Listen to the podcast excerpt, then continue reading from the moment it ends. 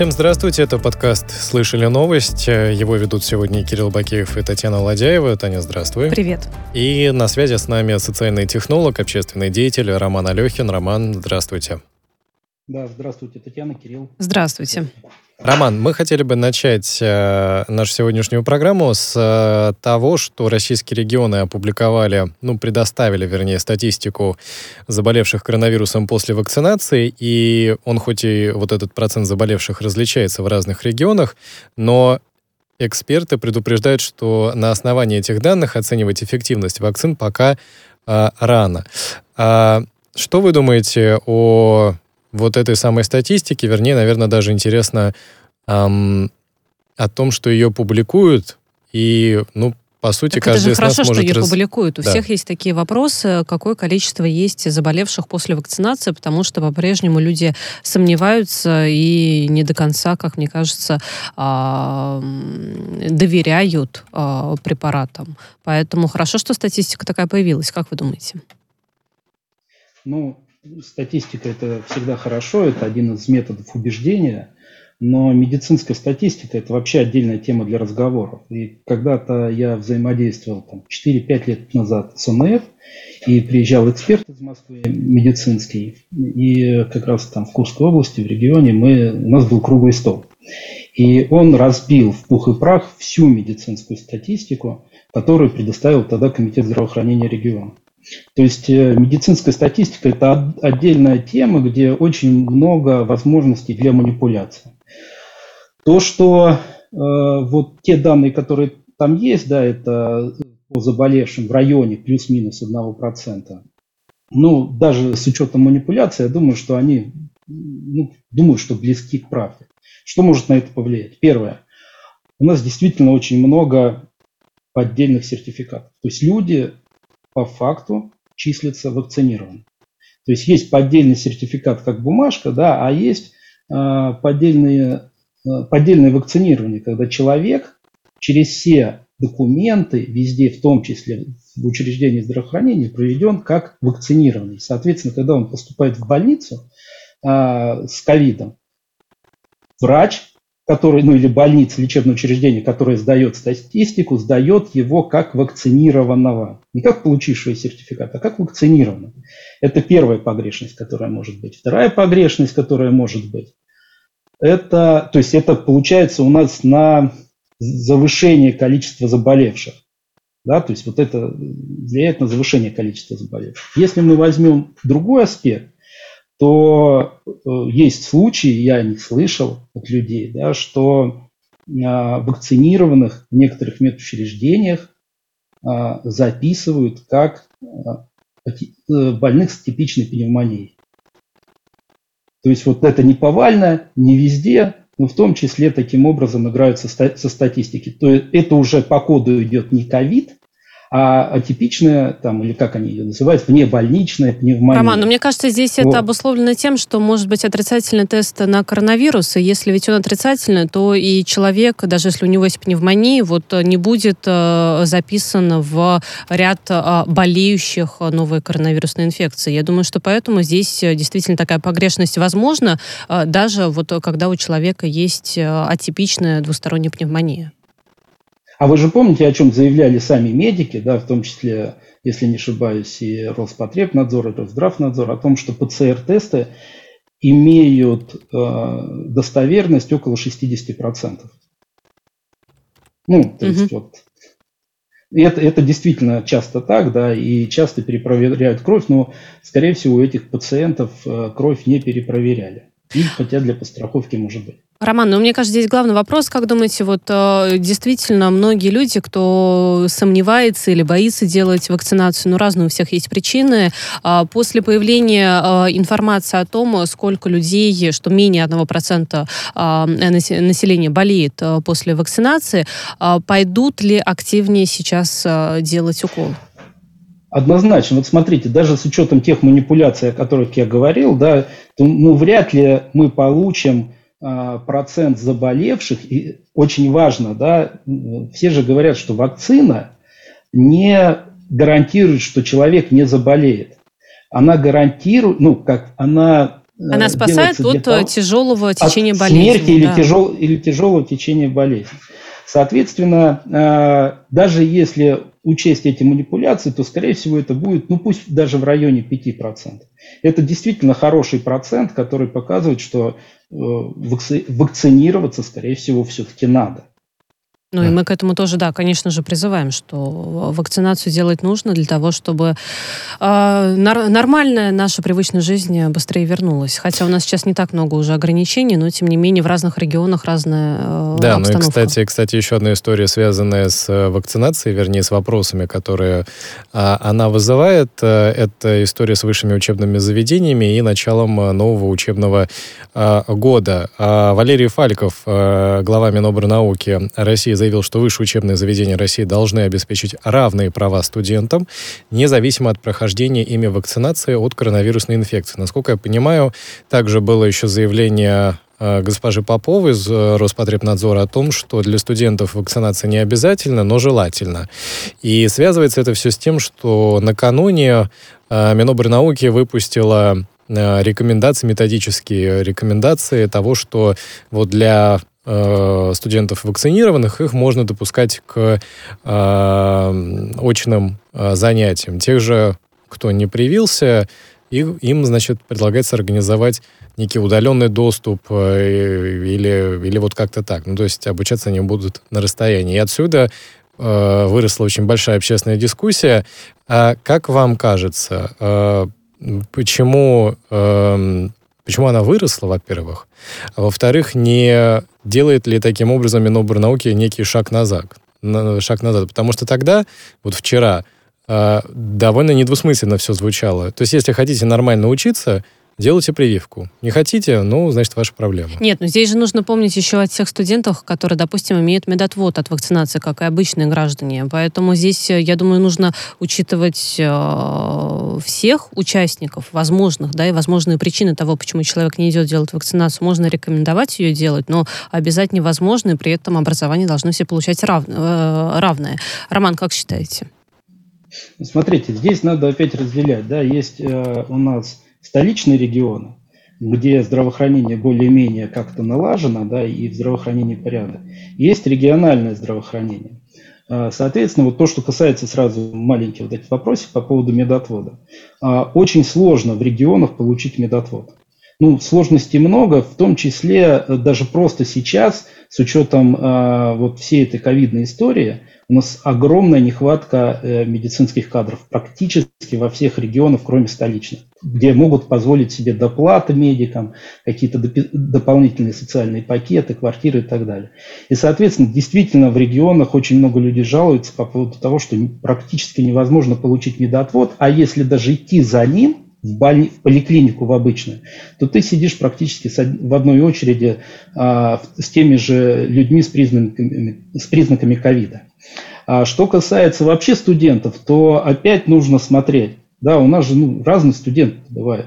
И для некоторых э, удаленное обучение это прям подарок, то есть и, соответственно, как бы это наоборот не э, стимулировало отказ от вакцинации. Ну, я лучше удаленно поучусь. Ну, а преподавателю очень... насколько тяжело совмещать в таких ситуациях, что есть студенты, которые сидят перед тобой, и параллельно есть люди, которые в этот момент удаленно, ну, там, да, по видеосвязи, допустим, э, с тобой находятся. Это же тяжело действительно совместить, и качество образования, мне кажется, падает. Об этом все и в 2020 году спорили это не только там сложно, мне кажется, это в принципе-то невозможно, mm-hmm. да, потому что в 2020 году, когда полностью было удаленное обучение, и то большие были э, технические проблемы. Как обучать, как обучать тех а, детей там э, или студентов, которые живут в районах, где нет еще интернета, да, то есть и, соответственно, очень большая проблема. А когда мы говорим делать вот а, что-то совместное, то это проблему умножаем на два.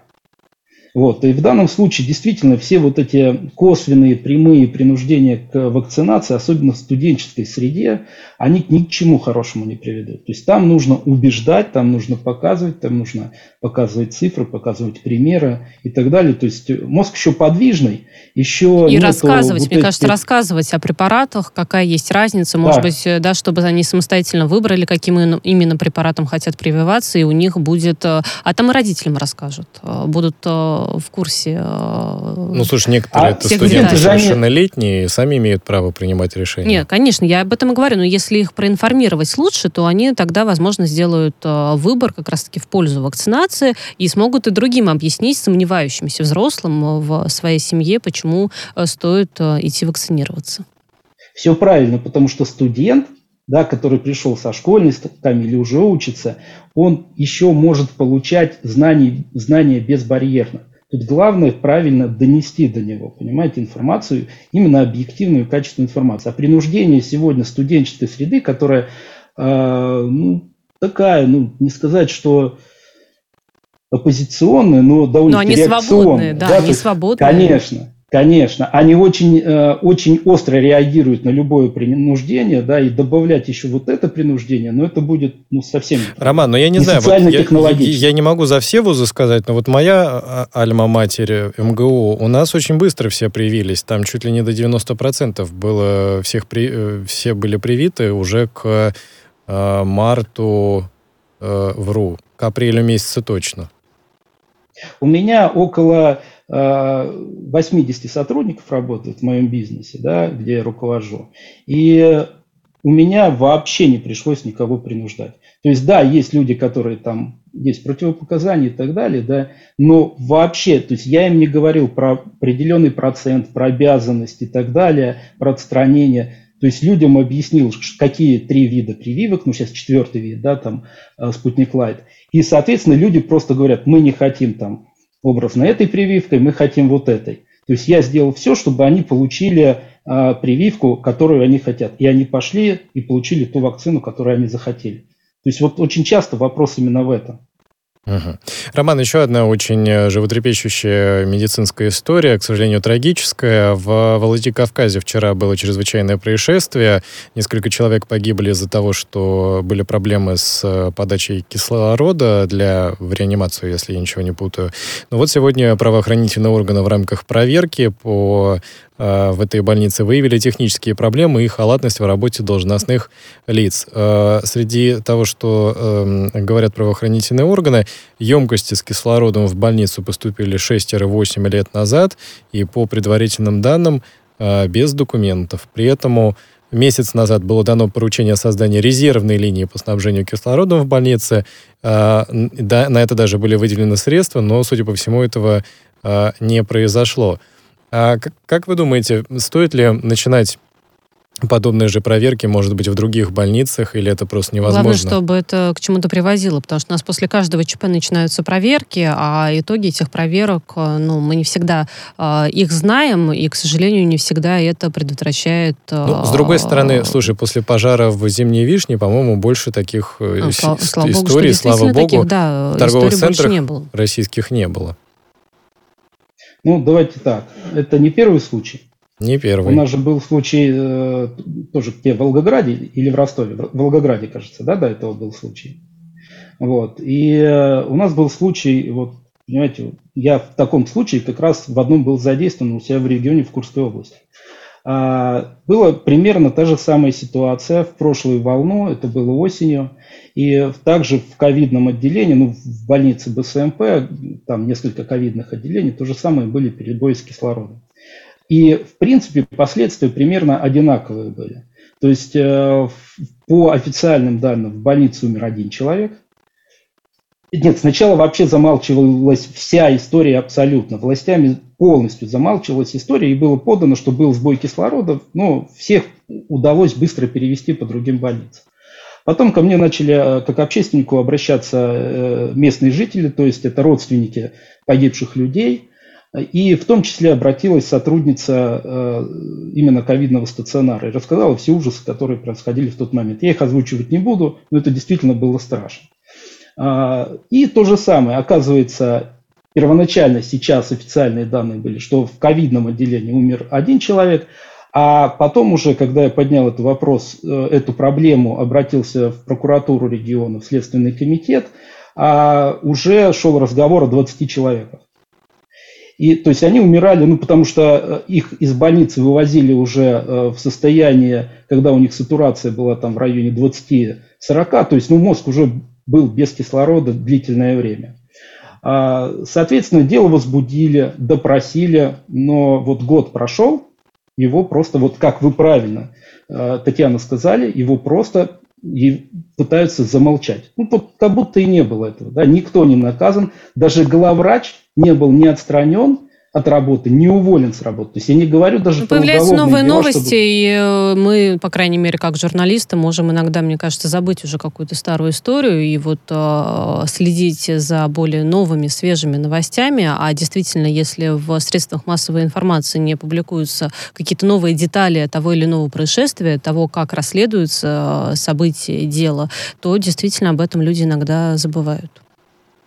Но я уверен, что во Владикавказе будет доведено до конца дело. Почему? Потому что если у нас все было местечково, причем, кстати, прокуратура включилась правильно, приехали, они пригласили Ростехнадзор, провели тоже исследование, обследование всего оборудования, и Ростехнадзор выявил много нарушений то есть даже выявили нарушение официально, вот, то в данном случае все-таки включился федеральный Росздравнадзор, и, соответственно, дело вышло на федеральный уровень и теперь под контролем федеральных. Слушайте, Роман, ну получается... И то в данном случае ну, уверен, что будет результат. Система предупреждения не работает.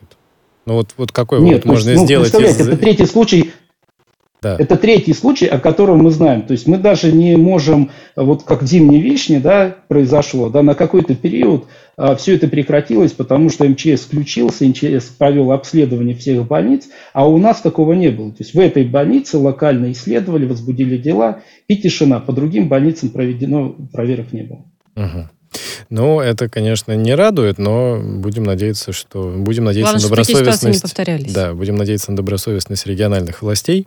А, еще одна занятная история. Росфинмониторинг включил блогера Юрия Хованского, который сейчас находится под арестом, в перечень организаций и физических лиц, в отношении которых имеются сведения об их причастности к экстремистской деятельности или терроризму. Туда же в этот список вошли и а, Фонд борьбы с коррупцией, который в России признан иностранным агентом, и а, также Фонд защиты прав граждан, который тоже признан в России иноагентом. Но если со вторыми, ну, в смысле, с, с двумя последними более-менее понятно, а, то вот э, вопрос Юрия Хованского вызывает недоумение. Вызывает вопросы. Вызывает вопросы, да. Нет, ну, как минимум недоумение. У него была история с исполнением а, песни, насколько я понимаю, очень неприличного не в плане Которая цензуры содержания, а оправдывает как раз-таки оправдывает, терроризм. Да, да, но насколько, на ваш взгляд, разумно включать его именно в список, вот в этот самый список?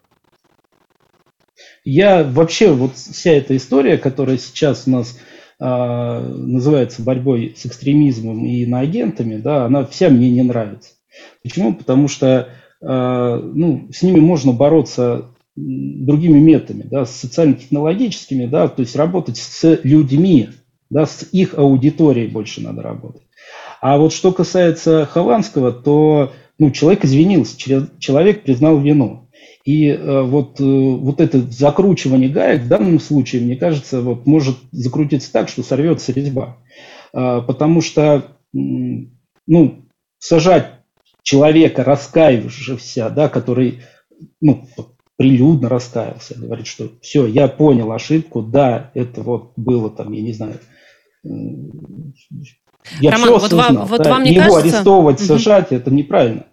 Вам не кажется, что вот, вот а, такие истории, как с Хованским сейчас, они таким образом, получается, само понятие терроризма а, как-то преуменьшает, что ли, получается, их значение. Мы, то есть, ну, ну нельзя ставить, как мне кажется, на одну полку, да, вот э, неподобающее, неподобающее поведение и, да, человек, который да. сделал глупость, который, да, действительно ну, спел непонятную, не непонятную песню, и э, это его не оправдывает, но ставить в один ряд Хованского и террористов мы таким образом, ну вот, как бы да. забываем о том, что такое терроризм, вот его, его, его, его опасность, да. реальную опасность. Вот мне кажется, это к этому может привести? В том числе это социальная психология, и, э, ну, и к этому приведет, да, и э, наоборот э, людей, блогеров, да, э, ну, вот, ну, экстремисты, террористы. Ну, какие они экстремисты, террористы?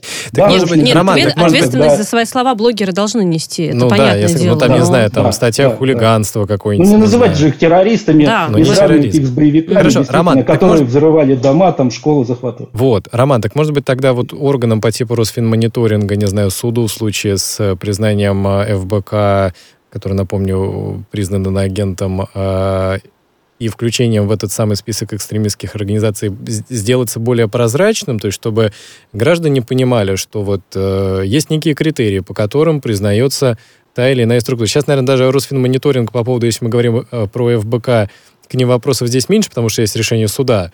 Но к самому решению суда тоже есть вопросы, потому что как-то вот общественность... То есть не хватает э, тебе объяснений, почему и да, причин, почему? было обращение кого там, прокуратуры или кого. Э, Все. А дело засекречено. Почему засекречено, непонятно. Какие доказательства, непонятно. И как бы вопрос.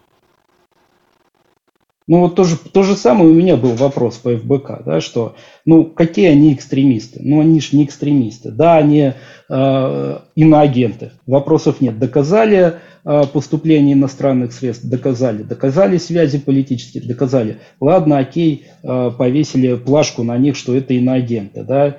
А дальше границы развели. У нас же есть все-таки, ну, почему у нас все делается, вот мне самое, что напрягает, почему все делается через уголовный кодекс? У нас есть административный кодекс. У нас есть возможность накладывать серьезные штрафы, даже небольшие аресты. Ладно. Но все-таки называть людей экстремистами, да, это прям вот, вот ну, действительно за гранью. Ну, то есть, ну, не сделали ни ФБК все люди, которые... Там же у каждого свои были мотивы. Да, кто-то действительно туда пришел вот бороться с коррупцией, кто-то пришел туда вот чист, чистые борцы с коррупцией, кто-то пришел туда ради политики.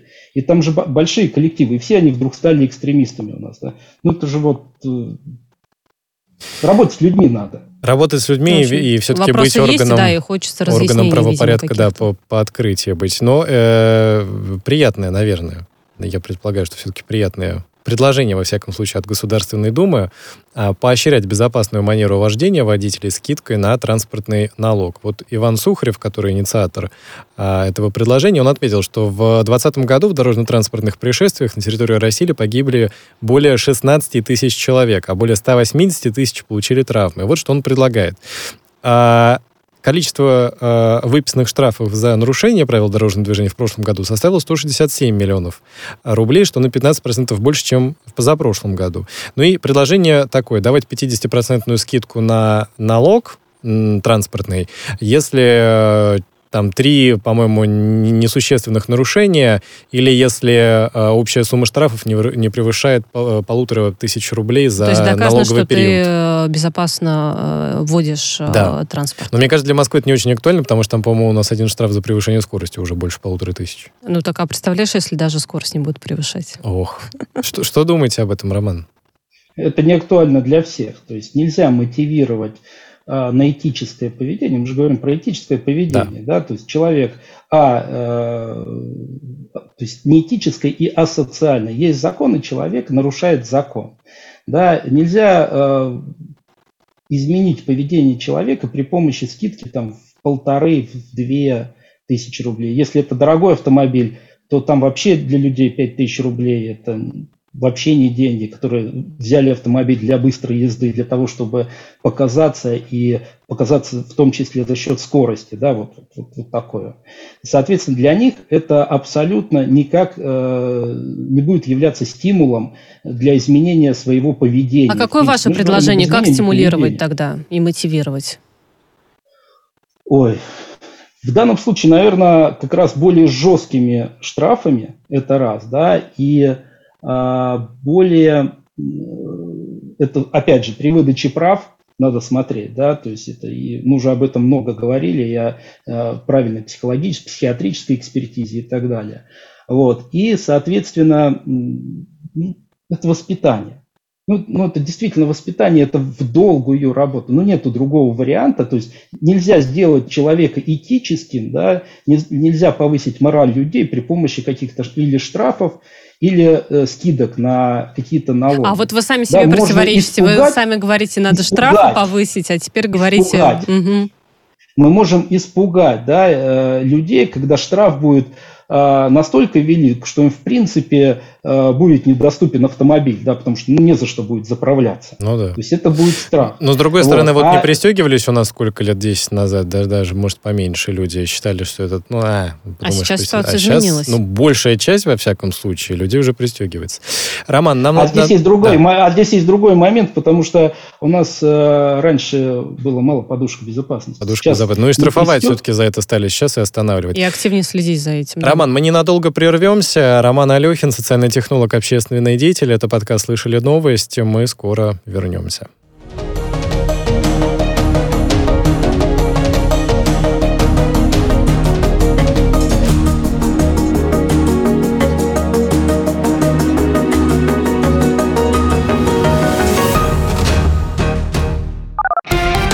Радио «Спутник».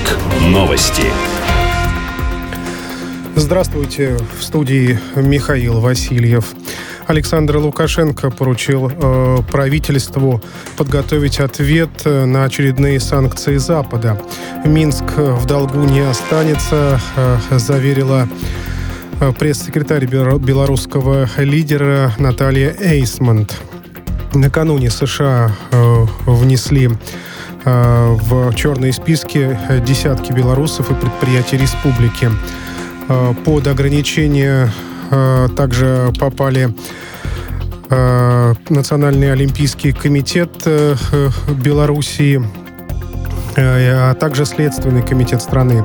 Новый пакет санкций также включает меры против оборонного, энергетического и транспортного секторов Белоруссии. Протестующие в центре Вильнюса призывают президента отправить Кабмин в отставку. Э, несколько тысяч человек собрались перед Сеймом, чтобы выразить свое несогласие с ограничениями, которые собирается ввести правительство в отношении людей, не имеющих иммунитета к коронавирусу. Э, митингующие требуют немедленно отменить обязательное тестирование и паспорта вакцинации.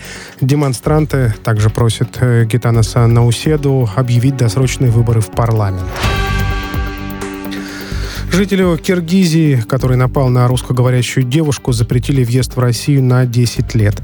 Ранее МВД России провело проверку инцидента в торговом развлекательном центре в Бишкеке, где произошел инцидент. А Совет Госдумы попросил председателя парламента Киргизии взять э, на личный контроль ситуацию с избиением продавца из-за того, что она говорила с клиентом на русском языке. Фонд в 30 миллиардов евро будет создан в Германии для восстановления пострадавших от наводнений регионов, заявила Ангела Меркель. Такое решение канцлер ФРГ приняла после совещания с премьер-министрами федеральных земель. Деньги, по словам Меркель, будут выделены из э, федерального э, бюджета и бюджетов земель. Э, Федеральный кабинет министров намерен принять соответствующий законопроект на следующей неделе. Канадская компания, которая поставляет в США электронные машины для подсчета голосов на выборах, подала иски в суд против двух американских компаний. Утверждается, что ответчики по данному делу необоснованно обвиняли предприятия в фальсификациях результатов президентских выборов с целью победы на них Джо Байдена, передает РИА Новости.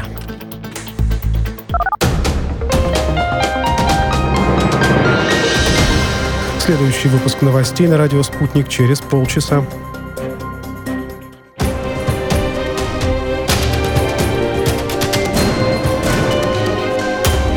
Радио «Спутник». Говорим то, о чем другие молчат. Вчера по телеку видел. Мне тут по телефону сказали. В соцсетях только обсуждают, что... Так десятки раз каждый день. В эфире «Радио Спутник». Всегда правильный ответ на вопрос. Слышали новость? Это по-прежнему подкаст «Слышали новость». Кирилл Бакеев и Татьяна Владеева в студии, а с нами на связи социальный технолог, общественный деятель Роман Алехин. Роман, здравствуйте. Еще раз приветствую. Добрый вечер. Да. А, гражданам России и Белоруссии с 1 сентября, наверное, станет легче общаться с друг, друг с другом. Ну, по крайней мере, дешевле. Потому что Москва и Минск именно с начала осени перейдут на сниженные тарифы для роуминговых абонентов. Согласовать вот эту самую меру удалось в рамках как раз дорожных карт между Россией и Белоруссией. А вообще говорят, что роуминг между Россией и Белоруссией пропадет где-то к январю 2022 года. То есть Из... буквально через полгода э, мы можем читать новости о том, что роуминга да, да, не да, будет. Да. Как вы думаете, насколько это вообще реалистично и упростит ли это сильно жизнь э, жителям России и Беларуси? Я думаю, это точно будет. То есть нам же пообещали, ну как, не напрямую, да, а вот сдали имидж, что у нас идет интеграция. И, соответственно, вот э, ну, власти должны показывать, что она все-таки идет, что про нее не забыли, и что мы все-таки остаемся бра- братскими народными, народами, да, там, союзными государствами и так далее, и так далее. И, соответственно, вот это шаг, который показывает, что э, интеграция идет. Будет ли интеграция? Нет, но постоянно подтверждать то, что она идет, власти и одной и другой стороны должны. А иначе возникает у населения вопрос, а ради чего все это? Кредиты, поддержка и все остальное. Да? То есть ну, все движутся к интеграции. Все Мне просто, Роман, вспоминается, с каким скрипом в России пропадал роуминг. Это было очень нелегко. Ну, то есть, как бы процессуально это было все просто. По-моему, ФАС или э, еще какое-то ведомство сказало вдруг неожиданно в каком-то 2000 там затертом году, что у нас роуминг по всей стране, фу-фу-фу, такого быть не должно. И все сказали, да-да-да, такого быть не должно, ужасно, ну кошмарно. Что, ну, отменили, мне кажется, все, отменили, все счастливы. При этом, хотя было, я знаю, но что... еще лет пять вот это вот все сходило на нет. Но я хочу отметить, что нек- э, жители некоторых регионов, это я среди своих знакомых да. знаю, особенно если мы говорим про возраст 40 э, плюс, 50 плюс, э, иногда забывают и сейчас о том, что у нас роуминг в стране отсутствует, и переживают, что вот если ты звонишь из другого города, что таким образом больше снимается Внуку денег. Ну да, то есть да. вот я, я такие, такие ситуации в примеры привожу как раз. Вот, а тут говорят нам, что с 1 сентября уже станет дешевле, а к 22 так, может быть, году уже научились, вообще и действительно так, так оно и будет. Ну вот не знаю, Роман. Если есть воля двух глав государства в данном случае, да, им важно показать о том, что интеграция идет, она будет. Мне больше, кстати, с роумингом интересует э, связь с Крымом. Вот, еще Это один да. хороший вот, пример. Наболевший, наболевший вопрос. Вот, миллионы, да, россиян отдыхают, ну вот с континентальных, да, россиян отдыхают там, и, соответственно, просто несут там, привозят оттуда огромные счета. Ладно, отдыхают, они приехали и уехали, а люди, которые там живут сейчас, вот звонят числе, они да. кому-нибудь, э, каким своим родственникам в Москву и чего. И это как, я не знаю, позвоните за границей примерно так же. А то и дороже, может, а то и дороже. Вот это было бы важнее, конечно, для всех россиян узнать о том, что с 1 сентября отменять роуминг. Но здесь сложнее, мы же понимаем, что здесь э, вопрос санкций, и никаким образом мы, э, ну, точнее как, мы бы хотели бы их, наверное, решить, но сли, сли, слишком сложно и далеко ну, не Просто я, насколько понимаю, операторы замешаны. не идут в э, Крым и не делают вот это вот все угу. равным для всех, потому что если они туда зайдут, то, значит, на них попадут международные санкции. А тут мы говорим о том, что два государства сказали, давайте мы будем делать связь дешевле для, для наших граждан, здорово, классно, скажут операторы, но как бы мы-то коммерческие структуры, нам-то с этого что? Точно так же, как и с Крымом. Мы туда, может, и зашли бы, но для нас это потом будут финансовые потери. А, вот вы сами вспомнили про роуминг в России. Фина... Э, да. Сотовые операторы потеряли? Нет, они найдут, как заработать. То есть им дали возможность чуть повысить тарифы, что они прекрасно делают. То есть я думаю, что да, уже мне кажется, за бизнес здесь не надо переживать абсолютно. Да, да. Я да, не за них да. переживаю, я вот... переживаю за то, что они найдут э, способ, как этого не сделать. И на бумаге будет, нет, что нет, вот у нас они вроде найдут все способ, свободно. как лучше заработать, в том числе а, вот, вот э, на вот. людях, которые не собираются в Минск звонить, и у них нет такого повода. Мне кажется, это так, да, Хотя, Роман? слушайте, еще один вопрос. Кто да, вообще да, сегодня да, по телефону да. звонит? Ну, правда. Ну, если у тебя есть родственники в Минске, я думаю, ты можешь позвонить. Почему? Так нет, хотя мессенджер, есть, интернет, да, хотя я есть вот интернет. про вот это вот все. Но я же говорю, то есть нам нужно показать имидж того, что идет интеграция. То есть я не вижу здесь вообще других э, каких-то причин, да, или что это действительно инструмент помощи гражданам, потому что это инструмент э, создания имиджа, что интеграция идет. Ну вот видите, а в саму шаг. интеграцию вы одинаково. не верите? Или верите? С Лукашенко нет. Ага, вот так вот. Ну хорошо. Пока ладно. Лукашенко интеграции не будет. Ну ладно, поживем увидим, тем более, что он сказал, что совсем скоро. Ну, не обозначил, не обозначил точный срок. Ну да, но тем не менее. Поживем, увидим поэтому. Но еще одна история из Беларуси. А, литовские пограничники выбросили беременную иностранку без сознания на линию границы с Белоруссией. И в Минске это расценили как э, э, преднамеренное оставление человека в опасности без возможности получения необходимой медпомощи. А самой женщине медпомощь в Беларуси э, оказали. Э, ребенку, там еще были три, э, три ребенка, которых тоже насильно выдворили с э, территории с территории Литвы, тоже им все вроде помогли. А не очень понятно, на ваш взгляд, вот эта систематическая история с выдворением мигрантов с литовской территории и потом создание проблем для Беларуси или, или нет? Или это вот разовая дикая история? Ну, я такого не слышал. А вот я, честно говоря, э, новость-то видел, но так и не увидел, а граждане какой страны были эти мигранты. То ли не сообщается. Вот, вот. Соответственно, здесь, ну, как бы выдворять должны. Да, то, что они поступили так с женщиной, ну, это, конечно, неправильно, э, негуманно абсолютно. А то, что это так громко обсуждается, непонятно, очень много, да, вот этих вот моментов, которые просто непонятно, э, тоже все объясним. Почему? Потому что э, Литва да, считается э, создателем всей этой ситуации, в том числе, да, создателем всей этой ситуации в Беларуси, ну или пособником, да, вот, которая происходит, происходит последний год. Так что, ну, подняли этот вопрос, чтобы дегуманизировать э, литовские власти, показать, вот какие они э, негуманные, как они относятся. Но это же действительно э, вопиющий случай. Это так, тут вопросов нету, но смысл именно э, освещения, да, вот именно в этом. Это, это так, ну просто это чуть-чуть вот э, усилили информационным полем. Вот. А тут бы еще понять, а граждане какой страны являются э, выдворенные? А так-то, по, по идее, государство должно выдворять нелегальных э, ну, главное мигрантов. делать это гуманно, да, вот в этой новости, да, мне кажется, да. посыл именно такой. А если говорить ну, про... я думаю, вряд ли это прям позиция прям федеральной ну, власти. Нет, это Литвы, позиция, да, вот, мне кажется, обычных, фактор. обычных людей, да. как жителей да. Беларуси, Кстати, по поводу конкретного России, отдела, по поводу ну, или конкретного отделения э, вот этой таможни там или пограничников, да, то есть или подразделения там пяти человек, которые вот так относятся к людям. По поводу вопроса государственной политики или государственной позиции, здесь я бы не был так уверен, потому что если вспомнить события, по-моему, двухнедельной давности, парламент Литвы дал э, экстренные полномочия армии как раз для выдворения э, мигрантов на границе. Э, Латвия вот тоже не, не, некоторое время назад ввела режим чрезвычайной ситуации из-за этой истории с э, мигрантами на границе. И 18 августа, по-моему, будет специальный съезд э, Европейского Союза, экстренная встреча министров внутренних дел э, для обсуждения миграционного кризиса на границе, э, на белорусско-литовской границе.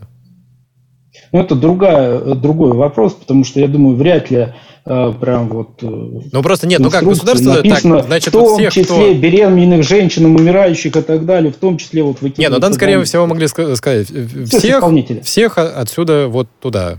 Ну, на ту да. опушку. Там белорусская граница, вот пусть они сами с ними разбираются. Ну, я думаю, если был бы э, вот этот военный там, да, э, пограничник нормальным человеком, да, или его командир непосредственный, то я думаю, что э, не было вопросов у гражданских властей Литвы э, там, помочь этой женщине, да, то есть это вот э, настрой, да, то есть э, когда э, в государстве создается создаются враги из кого-то, да, в том числе из белорусов там, или из россиян, да, или из мигрантов, и вот, это, вот этот постоянный фон, то и общество становится более злое к ним, да, это же враги. А военные там, ну, совсем другие деформации происходят в мозге, да, то есть и там уже э, у них постоянно раз враги, значит состояние войны. Насколько, на ваш взгляд, справедливо обвинять Белоруссию в том, что происходит, поскольку вот с европейской стороны, та же Латвия и Литва, а, обвиняют именно Минск в том, что это вы устроили весь этот миграционный кризис, и э, нас же потом за то, что мы пытаемся с ним бороться своими силами, нас же потом, значит, обвиняете вот во всяких э, зверствах.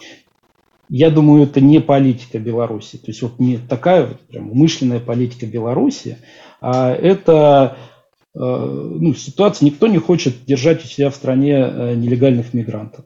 Да, ну вот уже зашли, вы туда шли, туда, ну проходите.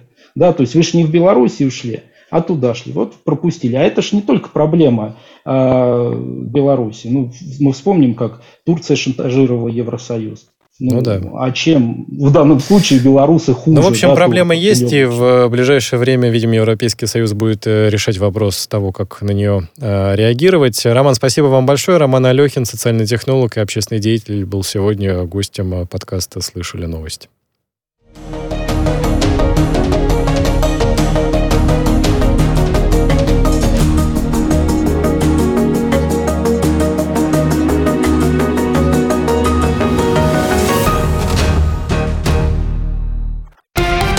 Радио «Спутник». Новости. Здравствуйте. В студии Михаил Васильев. Александр Лукашенко поручил э, правительству подготовить ответ э, на очередные санкции Запада. Минск в долгу не останется, э, заверила э, пресс-секретарь белорусского лидера Наталья Эйсмонт. Накануне США э, внесли в черные списки десятки белорусов и предприятий республики. Э, под ограничения э, также попали Национальный олимпийский комитет Белоруссии, а также Следственный комитет страны. Новый пакет санкций также включает меры против оборонного, энергетического и Э, транспортного секторов э, Белоруссии.